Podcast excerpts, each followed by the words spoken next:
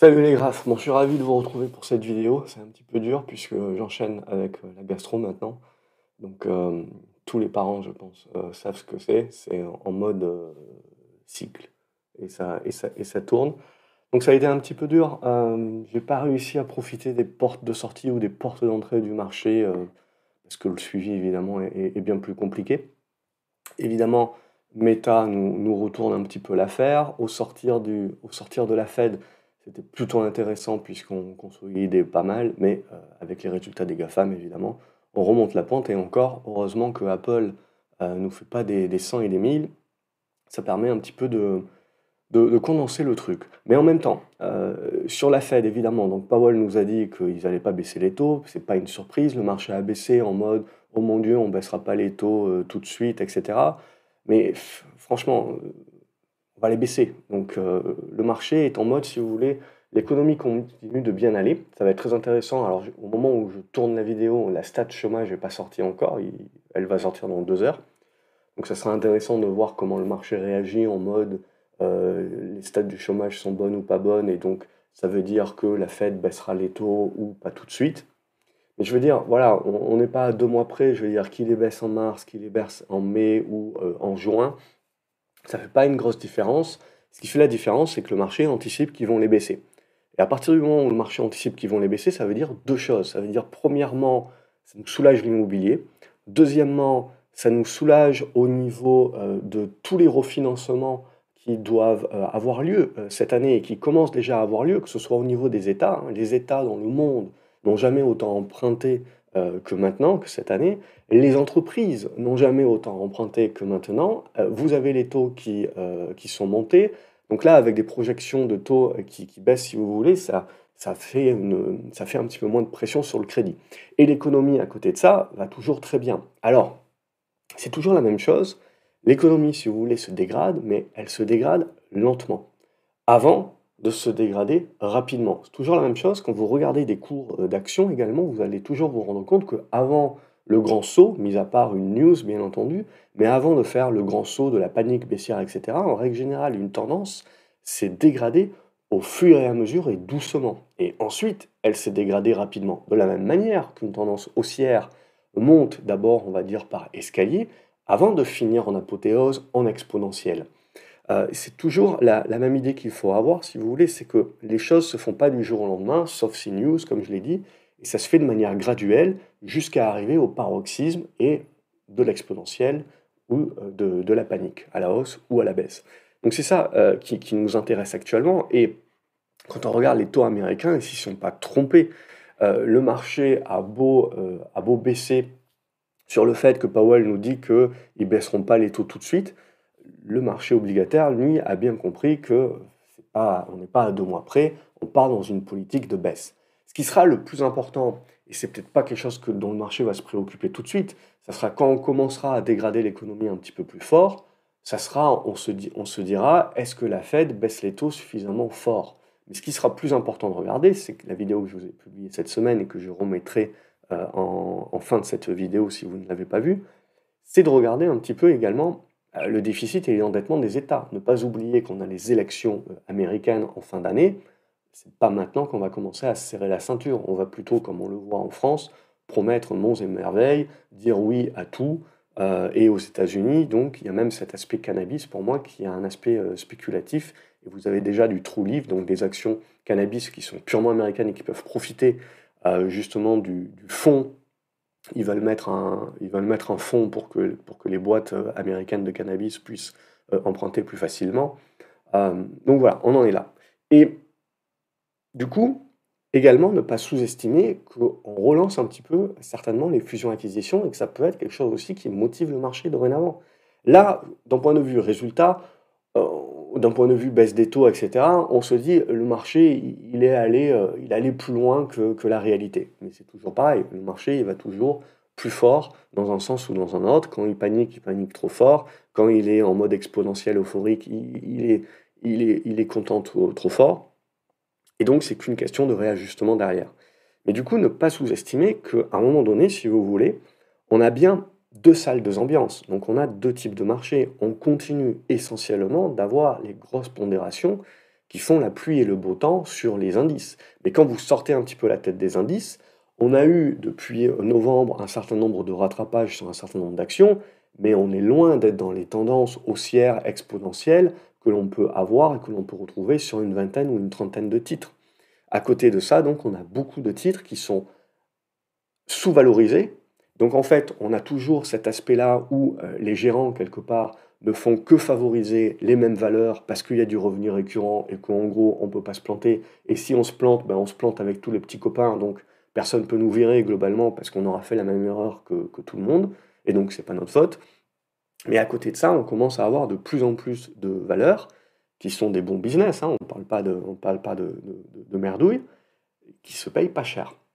Alors oui, on peut se dire euh, c'est plus cyclique, donc éventuellement si on se finit par se taper une récession à un moment donné ou à un autre, c'est des business qui vont euh, potentiellement souffrir, mais toujours est-il que c'est des business, à mon avis, pour moi, qui, pour un investisseur qui réfléchit en mode long terme et qui se dit je veux avoir une marge de sécurité, je veux me protéger, c'est ça qui va être plus intéressant, où on va se projeter avec une perspective, si vous voulez, de, de profit qui est bien supérieure à aujourd'hui continuer euh, d'acheter des GAFAM, même si en effet elles sont toujours en tendance haussière et qu'elles pourront certainement grappiller encore euh, des quelques pourcents. La projection, si vous voulez, que vous pouvez vous faire à 5 ans ou à 10 ans, forcément, vous avez mangé l'essentiel de, de la perf éventuellement que vous pourriez faire, et donc ça peut sous-performer par rapport à d'autres classes d'actifs. Et les fusions-acquisitions, à mon avis, c'est essentiellement dans l'industrie qu'il faut les regarder. Et ensuite, dans les plus petites, euh, moyennes capes, c'est là où on peut avoir pas mal de choses. Et sur des marchés comme l'Europe, globalement, qui euh, sont euh, moins fournis en termes de flux que les US, on a également beaucoup d'opportunités. Et d'ailleurs, les private equity ne s'y trompent pas. Private equity, où on peut se dire que les valorisations sont quand même assez élevées, dans le haut de la fourchette, eux ne s'y trompent pas et utilisent leur cash pour venir faire leurs emplettes en bourse. Et nous verrons malheureusement un paquet de bons petits dossiers avec des fondamentaux intéressants qui auraient certainement pu délivrer des performances beaucoup plus intéressantes euh, à long terme que euh, les prix d'OZPA qui sont proposés. Néanmoins, il y a toujours des choses intéressantes et on le verra, euh, on le verra après, notamment sur les, sur les secteurs d'activité plus industriels, plus cycliques. Donc, donc voilà un petit peu où on en est. Il n'y a, a, pas réellement de, de, grosses surprises pour moi. Le marché est en mode l'économie est toujours résiliente et en plus on va me baisser les taux, donc c'est le meilleur des mondes possibles. Je pense que d'ici quelques semaines à quelques mois, le narratif changera un petit peu dans le mode où l'économie se dégrade un petit peu plus et mes taux, certes, vont baisser, mais je vais commencer à penser qu'ils vont baisser moins que ce que je pense, moins vite que ce que je pense et potentiellement pas assez par rapport à euh, la dégradation qui pourra se faire euh, sur, euh, sur, sur l'économie éventuellement. Et ne pas oublier la relance éventuelle de l'inflation, puisque je pars du principe que l'essentiel de la désinflation a été faite. Maintenant, ça va être beaucoup plus dur de continuer à désinflater le reste. Mais en gros, euh, le, business a été fait globalement, même si c'est le rôle de la Fed évidemment de continuer à vous dire que leur mission n'est pas terminée. Euh, leur mission est terminée là, mais nous en tant qu'investisseurs, il ne faut pas omettre, si vous voulez, que vous pouvez très bien avoir des rebonds de l'inflation. C'est jamais un truc en mode on-off, c'est toujours un truc en mode sinusoïdal. et après la sinusoïde, si vous voulez, elle se réduit dans le temps, vous avez de moins en moins de volatilité. Mais en gros, il faut bien penser en termes de vagues, si vous voulez. On a une grosse onde avec le Covid, et petit à petit, voilà, on va réduire, on réduit le truc. Mais il faut continuer de, réfléchir le truc en mode vague. Donc, à un moment donné ou à un autre, de toute façon, le marché utilisera le prétexte qu'il veut pour, euh, pour corriger. Euh, mais euh, à ce stade-là, ce n'est pas le cas. Donc, au niveau des taux, on continue de se détendre. J'ai rien de plus à dire. Je pense honnêtement qu'on peut venir chercher la zone des 98 ici et donc continuer un petit peu la détente. Si on commence à Là, en fait, en gros, au niveau des taux, vous devez continuer à garder une volatilité basse. Donc on peut continuer de progresser, donc ça veut dire que les taux continuent de baisser, quand les prix des obligations montent. Mais tant que vous gardez une volatilité qui est basse, c'est idéal pour le marché action. Si on commence à faire des poussées un petit peu trop fortes, ça peut coincer sur le marché action parce qu'on voudra y voir que euh, le ralentissement économique commence à se faire plus fort et que donc en gros on commencera à taper sur la Fed parce que c'est toujours le bouc émissaire évidemment en lui expliquant que euh, finalement, elle ne baisse pas les taux assez vite et assez fort. Pour l'instant, nous n'y sommes pas, ça se fait de manière graduelle, mais c'est ça qu'il faudra éventuellement regarder. Quand on va regarder nos indices, on va regarder le CAC 40, c'est haussier point barre. Le seul truc que j'ai, cette résistance oblique qui pour l'instant a été validée par le marché. On a eu le petit aspect correctif, mais on n'est même pas revenu chercher la petite oblique ici.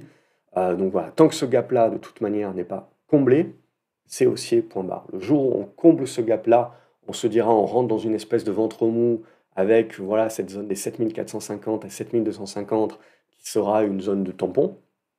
Mais voilà, je ne veux pas entendre de retournement baissier, etc. Au minimum, tant qu'on ne redescendra pas en dessous des 7002. Donc à ce stade-là, c'est toujours haussier. Éventuellement, on s'ouvre une nouvelle porte ici. On sent que sur le CAC 40, ça rame un petit peu plus, évidemment. Euh, mais voilà, c'est comme ça que je le regarderai. C'est toujours le luxe qui va nous intéresser et donc la Chine. La capacité de la Chine de rebondir, de reprendre malgré tout ce qui est dit maintenant. Euh, pour moi, au contraire, c'est peut-être le moment d'être un petit peu plus contrariant sur, euh, sur la Chine. Au niveau de notre Nasdaq, je ne vous fais pas un schéma et en plus, on est en train d'ouvrir certainement avec un 100 supplémentaire, donc on va fermer ce gap-là. On va revenir taper peut-être cette oblique ici. Il faudra voir si ça passe. Si ça passe, on peut s'ouvrir la zone, la, zone des 18 000. Hein. Euh, donc euh, ne pas, ne pas sous-estimer clairement ça. Et voilà. Et après, bon, malheureusement, j'étais pas, j'étais pas devant. Euh, j'ai pas pu profiter moi de la porte de sortie euh, qui m'était offerte pour, pour faire du break-even sur, sur mon short Nasdaq. Euh, donc ouais, je ne suis, pas terrible, euh, mais de toute manière, ça fait 2-3 mois que je suis en galère. Et, euh, et au niveau de l'oblique, voilà. Donc cette oblique-là, elle est bien validée pour le marché. On est venu la tester. Ah, franchement, là, mercredi soir, je me disais bien, allez, je vais, je vais me réussir en pré-ouverture à me sortir à me sortir une bonne partie du short bien et à reprendre des liquidités. Le marché ne m'a pas donné cette liberté-là. Et après, le reste, c'est de l'histoire en mode changement de couche et lavage. Bref, euh, on va certainement refermer ce gap-là dès l'ouverture. Ce qui sera intéressant, c'est de voir la réaction.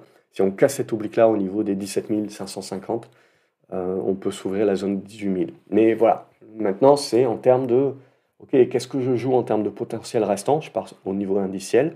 Et ensuite, la question, c'est est-ce que le marché peut, du coup, bah, consolider un petit peu sur les GAFAM, mais aller me chercher une rotation et aller me chercher les autres. Et plutôt que euh, penser tout de suite à la correction des marchés. Moi, je verrais plutôt un aspect rotatif d'abord. Voilà, sinon, la moyenne mobile 20 va ici remonter sur mon oblique, donc mon pivot, il est là. Il était au 17 150, euh, maintenant il est au 17 180, 17 200.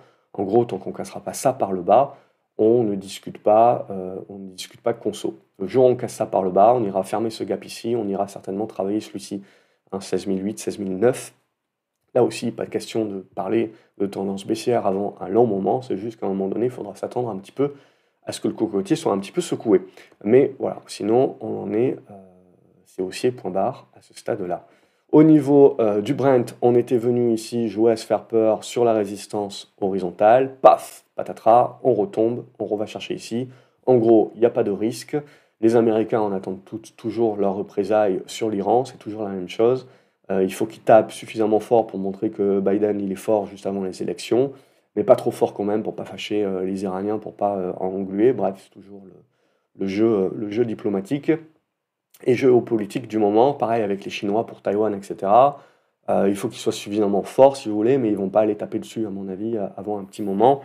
voilà, c'est pour ça que je me dis qu'il y a peut-être une fenêtre de tir pour, pour les actifs chinois si on veut prendre ce type de risque-là. Au niveau du Brent, donc voilà, on en est là. Évidemment, le Brent nous dit que l'économie, euh, c'est vraiment, c'est mou au mieux. Donc voilà, c'est ce vers quoi il faut tendre. Une croissance molle, globalement, un petit peu sur l'Occident. Euh, et à ce stade-là, c'est ce que nous, nous démontre un petit peu le Brent. Donc on valide bien cette zone des 85 dollars comme pivot. Tant que ça casse pas ici par le haut, on n'a pas vraiment d'escalade sur le Moyen-Orient et pas vraiment de retour en mode euh, l'inflation de l'énergie et compagnie des matières premières.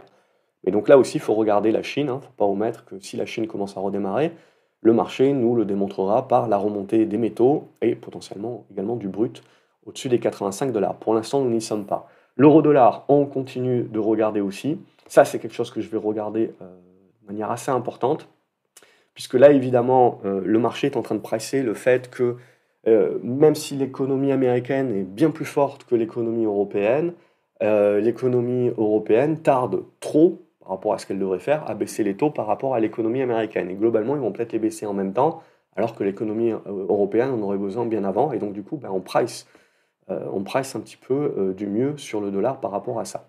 Si le dollar se met à casser ici par le bas, si le dollar se met à casser ici par le bas, voilà, donc évidemment, l'idée, en fait, c'est assez simple. Si ça commence à casser par le bas, ça veut dire on va chercher du dollar, on va chercher la protection, donc potentiellement ralentissement éco, etc. Et ça, c'est pas très bon pour, pour les actifs européens et émergents, globalement. Euh, donc ça voudrait dire qu'il va falloir encore patienter.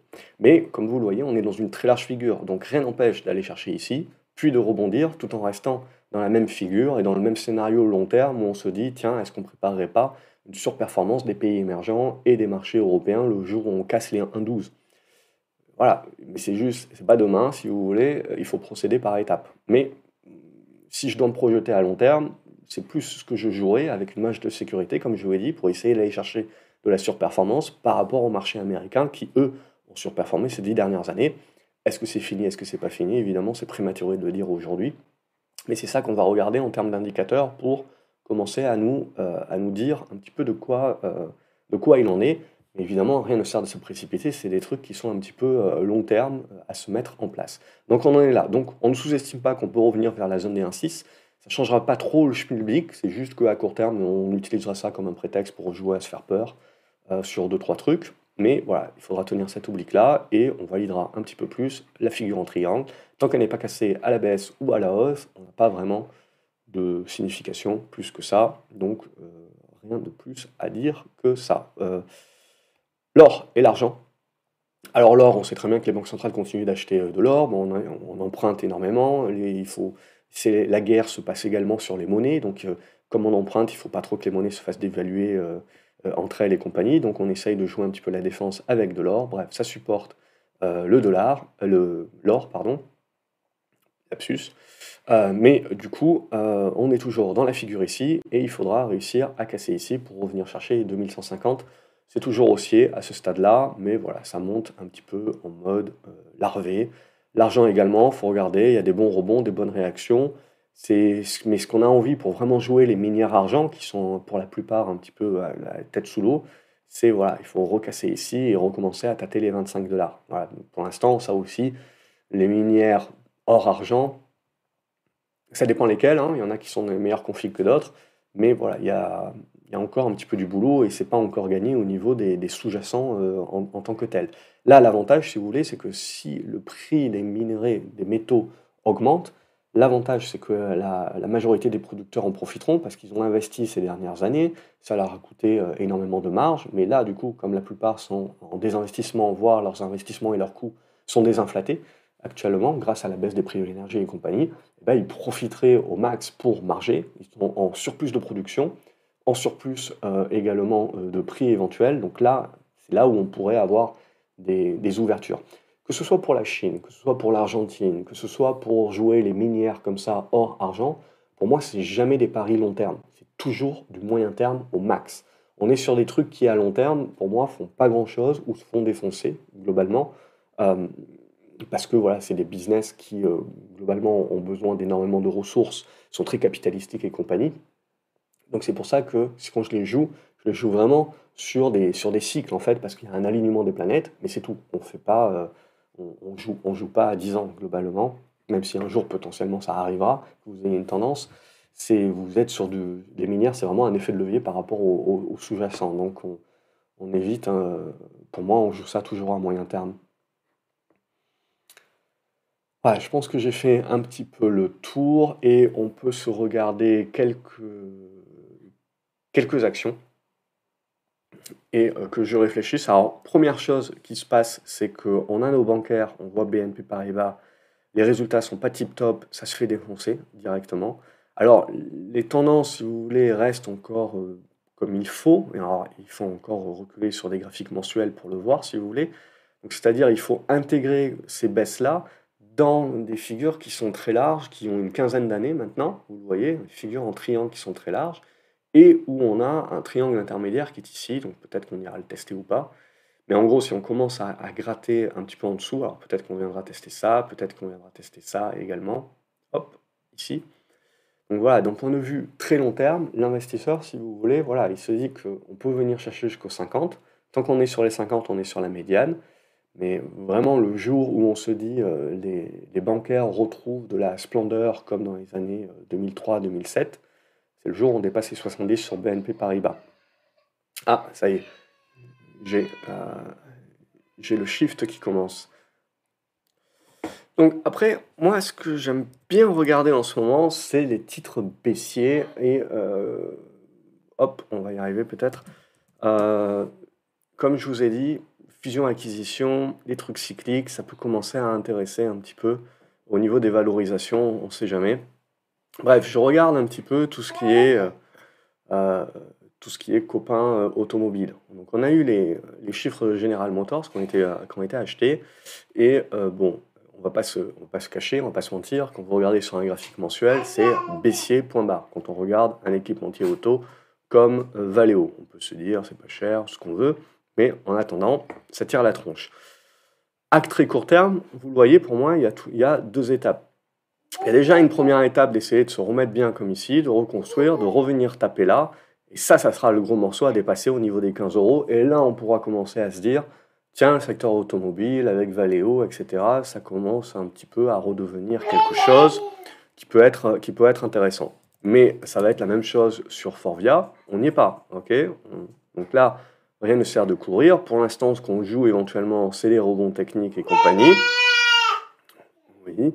Euh, mais euh, du coup, on n'a pas, euh, pas grand-chose de plus à se mettre sous la dent que pour l'instant juste une hypothétique de se dire bon pourquoi pas ces valeurs cycliques ça commence à être valorisé de manière intéressante mais voilà c'est pas on n'y est pas encore sur des signaux purement graphiques et pomme ça va être la même chose et enfin ça peut être assez long globalement parce que pour moi on fonctionne toujours avec des obliques d'abord on casse les obliques on va chercher les horizontales après on congestionne et après, quand on casse l'horizontale, là, on a le vrai signal moyen terme. En, règle générale, on peut jouer.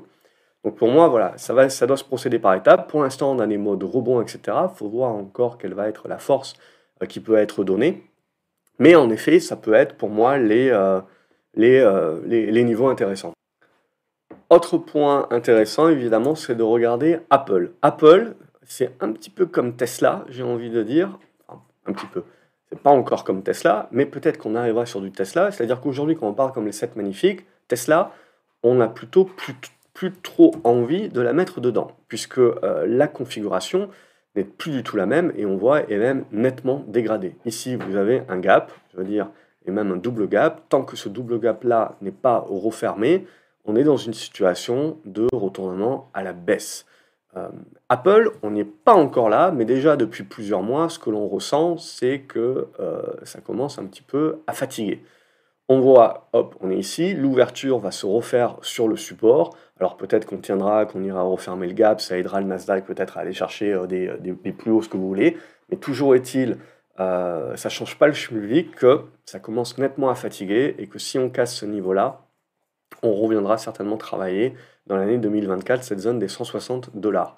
En tout cas, voilà. Euh, le risque, il est, euh, il est plus important maintenant sur Apple que le, potentiel de, gain restant. Pour moi, il n'y a, pas grand-chose. Quand je vous disais, c'est ça, si on se projette, si on se projette à long terme, c'est qu'est-ce qu'on peut gagner sur les prochaines années sur Apple par rapport au risque de perte et sur d'autres actions potentiellement, il y a de la surperformance à faire par rapport à du Apple. Donc c'est ça qu'il faut commencer à regarder. Et par exemple, si je regarde un S&P, mais qui est que sur euh, du dividende, ce que je trouve intéressant, si vous voulez, c'est que c'est euh, un indice, vous voyez, qui a globalement sous-performé toute l'année 2023 par rapport à des indices qui sont trustés de valeurs euh, de, valeur de croissance et donc de, de valeurs technologiques. Et on a eu, à partir de novembre, la remontada qui s'est faite, mais tout le monde est monté en même temps. Et là maintenant, c'est là où on voit à nouveau de la sous-performance. On a à nouveau de la sous-performance à court terme, puisqu'on fait une consolidation à plat, alors que les GAFAM continuent de pousser vers le haut. Et donc, c'est ce que je regarde. Dans ces valeurs à dividendes, en fait, c'est pas vraiment pour jouer le dividende. C'est juste qu'en gros, dans ces valeurs à dividendes, vous avez des, des mastodontes cycliques, essentiellement industriels. Donc, si jamais on commence ici à casser par le haut et à consolider sur les valeurs technologiques, semi-conducteurs et compagnie, ça sera la rotation qu'il faudra y voir. C'est-à-dire il faudra, il faudra veiller à ne pas voir dans la baisse éventuellement des indices la fin des haricots, etc. Il faudra voir que du coup ben, l'illusion des indices qui sont surpondérés sur des grosses valeurs est en train de se fader, mais ça ne veut pas dire que tout le marché dans son ensemble va se casser la figure. Potentiellement, on aura les rotations qui se mettront en place. Et vous allez retrouver exactement euh, la même chose. Tout ça, c'est des, choses également qu'on a abordées, notamment à l'académie il, y a de, de nombreux mois. Mais on va retrouver la même figure, vous voyez, sur les petites capes. Et là, c'est des petites capes toutes mélangées. Il y a, de la value, il y a, de la croissance dedans. Et on retrouve la même figure que sur ce tracker euh, dividende. Donc, on a la même chose. Donc, on voit la sous-performance toute l'année 2023, surtout les grosses capes qui fonctionnent. On a eu euh, des, mouvements de rebond, si vous voulez, mais derrière, on purge. Derrière, on fait la remontada. Et là, maintenant, on a la congestion qui se met en place. Et alors là, maintenant, c'est est-ce qu'on arrive à casser par le haut? Si on fait ça, pour moi, on joue pleinement la rotation. Et c'est-à-dire qu'on va aller chercher de la surperformance en dehors des très grosses capitalisations qui font les indices aujourd'hui. Et donc, il faudra veiller à ne pas se leurrer en regardant les indices en se disant ils faiblissent, parce que l'action sera certainement ailleurs sans pour autant que les indices le remarquent. Parce que ces actions-là, évidemment, sont sous-pondérées. Euh, enfin, là, sur Russell 2000, elles ne sont même pas, puisqu'on parle des 2000 petites capitalisations américaines. Euh, donc, c'est ça pour moi euh, qui, qui, va être important et que, et que je regarde. C'est du coup se poser la question sur, ok, très bien, on a des hausses exponentielles sur les GAFAM, mais du coup, quel est mon potentiel de gain restant si je me projette? Est-ce que c'est pas le moment d'avoir une réflexion et d'aller chercher un petit peu des titres qui sont sous-valorisé ou moins valorisé pour essayer de jouer ce type de rotation-là. Et même si ça marche pas, ben, vous avez une marge de sécurité quelque part, parce que ils baisseront, mais potentiellement ils baisseront moins, euh, ils baisseront moins que le reste. Donc ça, voilà, c'est les éléments. Alors que mon, second n'est absolument pas d'accord, euh, mais euh, avant donc euh, voilà, ça, c'était pour moi des, choses importantes à regarder. Évidemment, euh, pour le secteur auto, je fais un petit peu dans le désordre, mais il y avait il y a évidemment des constructeurs qui sont très importants. Vous avez du Stellantis, donc on voit la, la remontée de Stellantis qui se fait très fort ici, avec le pullback qui est parfait hein, sur l'ancienne zone de résistance qui devient support. Et là, vous avez, euh, vous avez la remontée, vous avez les résultats de General Motors qui ont été appréciés. Je ne vous montre pas Ferrari, parce que là, on est sur de la pure GAFAM en tant que telle, on sort même du, secteur automobile, on peut même la considérer comme, comme n'étant plus euh, du, secteur automobile, mais on est vraiment voilà, dans cette conso, euh, cette conso discrétionnaire, et on a un petit peu de tout dans cette conso discrétionnaire. Hein. Euh, on, a, on a les bons élèves et les, moins bons élèves. Et ensuite, voilà, si on y reste un petit peu dans ces bons élèves, vous avez tout ce qui est luxe sur le, sur le marché, sur le marché français. Et donc ça aussi, voilà, ça sera très dépendant. Alors je nettoie un petit peu le graphique, mais en gros, on a bien validé ici la congestion cassure par le haut, le pullback sur la zone qui resserre de support et la remontada qui se fait. Et alors là, je veux dire, Hermès, c'est quand même le dossier le plus cher de luxe, pas comme peu, hein, euh, et c'est toujours le plus puissant. Donc c'est ça, qui est, ça aussi qui est, très, qui est très intéressant, et il dépend énormément de la Chine. Donc après, bon, je reste sur mon, hypothèse du biseau ascendant, si vous voulez. Je reste sur mon hypothèse où là aussi la question à se dire, c'est, ok, si j'achète du Hermès, si vous voulez, si je me projette à quelques années, euh, est-ce que c'est vraiment un titre qui va continuer de surperformer par rapport au reste, ou qui est plutôt dans une réserve basse de son potentiel futur, euh, avec le risque évidemment le jour où on casse cette zone des 1900 et surtout des 1800, ça, ça sortira jamais c'est, ça s'arrête jamais. C'est, comme la hausse des GAFAM, ça s'arrête jamais, la maladie des gosses. Euh, et euh, donc voilà, donc c'est ça que je regarderai. Et pour LVMH, évidemment, il y a eu les résultats qui ont été très achetés euh, la semaine dernière. Ça a permis au CAC 40 de remonter bien.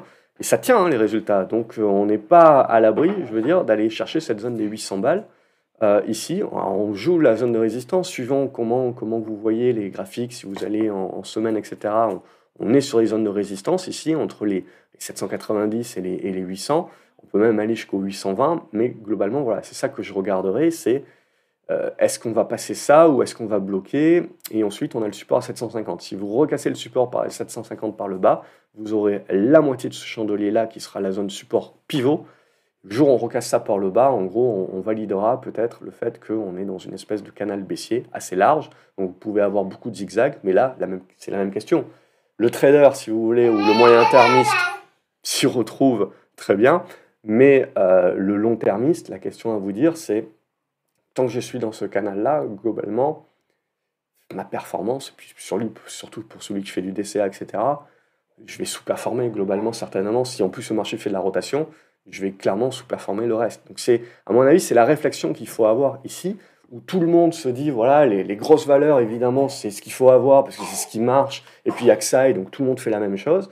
La réflexion un petit peu contrarienne, c'est pas que le marché va se casser la figure, globalement, c'est que le marché peut retrouver de la volatilité, parce que ces titres-là, on l'a vu, peuvent être volatiles, et comme ils sont surpondérés dans les indices, ben, ça peut pousser de la volatilité sur les indices qu'on n'a plus l'habitude de voir. Euh, mais au contraire de ça, c'est justement aller chercher de la performance maintenant sur les autres, sur, sur pas les mauvais élèves, mais sur les moins bons élèves qui n'ont pas autant profité des flux, autant profité des hausses, et donc qui ne sont pas autant valorisés et qui peuvent aller chercher euh, de la performance. Parce que c'est ça qui est intéressant dans le marché aujourd'hui, c'est qu'il y a des titres qui sont super valorisés, trop valorisés, on peut voilà, se poser des questions, mais il y a des titres qui sont correctement, voire bassement valorisés, et qui revêtent un intérêt même si demain on parle ralentissement économique, bah, ces titres-là revêtent un intérêt de part ne serait-ce que leur aspect défensif. Donc voilà, il y a l'aspect également, je ne vais pas rentrer ici dans le détail parce que clairement euh, on, demande, on, demande mon attention, mais euh, secteur de la santé également, euh, je ferai peut-être, euh, si j'ai le temps la semaine prochaine, un, un, article ou une vidéo dédiée. Mais voilà, bon, c'est rien de nouveau, bien entendu, rien de nouveau par rapport à ce qu'on peut se dire déjà depuis de nombreux mois, de nombreuses années. Mais c'est euh, clairement ça aussi euh, qui va être intéressant de, regarder, le secteur de la santé. Si vous regardez l'inflation sur les 30 dernières années, c'est euh, les hospitalisations et la santé globalement qui ont les hausses de prix les plus stratosphériques et ça bouge pas. Tout ce qui est technologique, si vous voulez, c'est de la déflation que vous avez. Mais tout ce qui est santé, c'est de l'inflation. Donc on aura l'occasion d'en reparler, mais là aussi, voilà, c'est clairement un secteur d'activité où, mis à part quelques dossiers qui sont les bons élèves qui se payent très très cher, vous avez tout un tas de plus petits dossiers, moins gros dossiers, on va dire plutôt, qui, ont des valorisations qui, qui, restent, qui, restent intéressantes.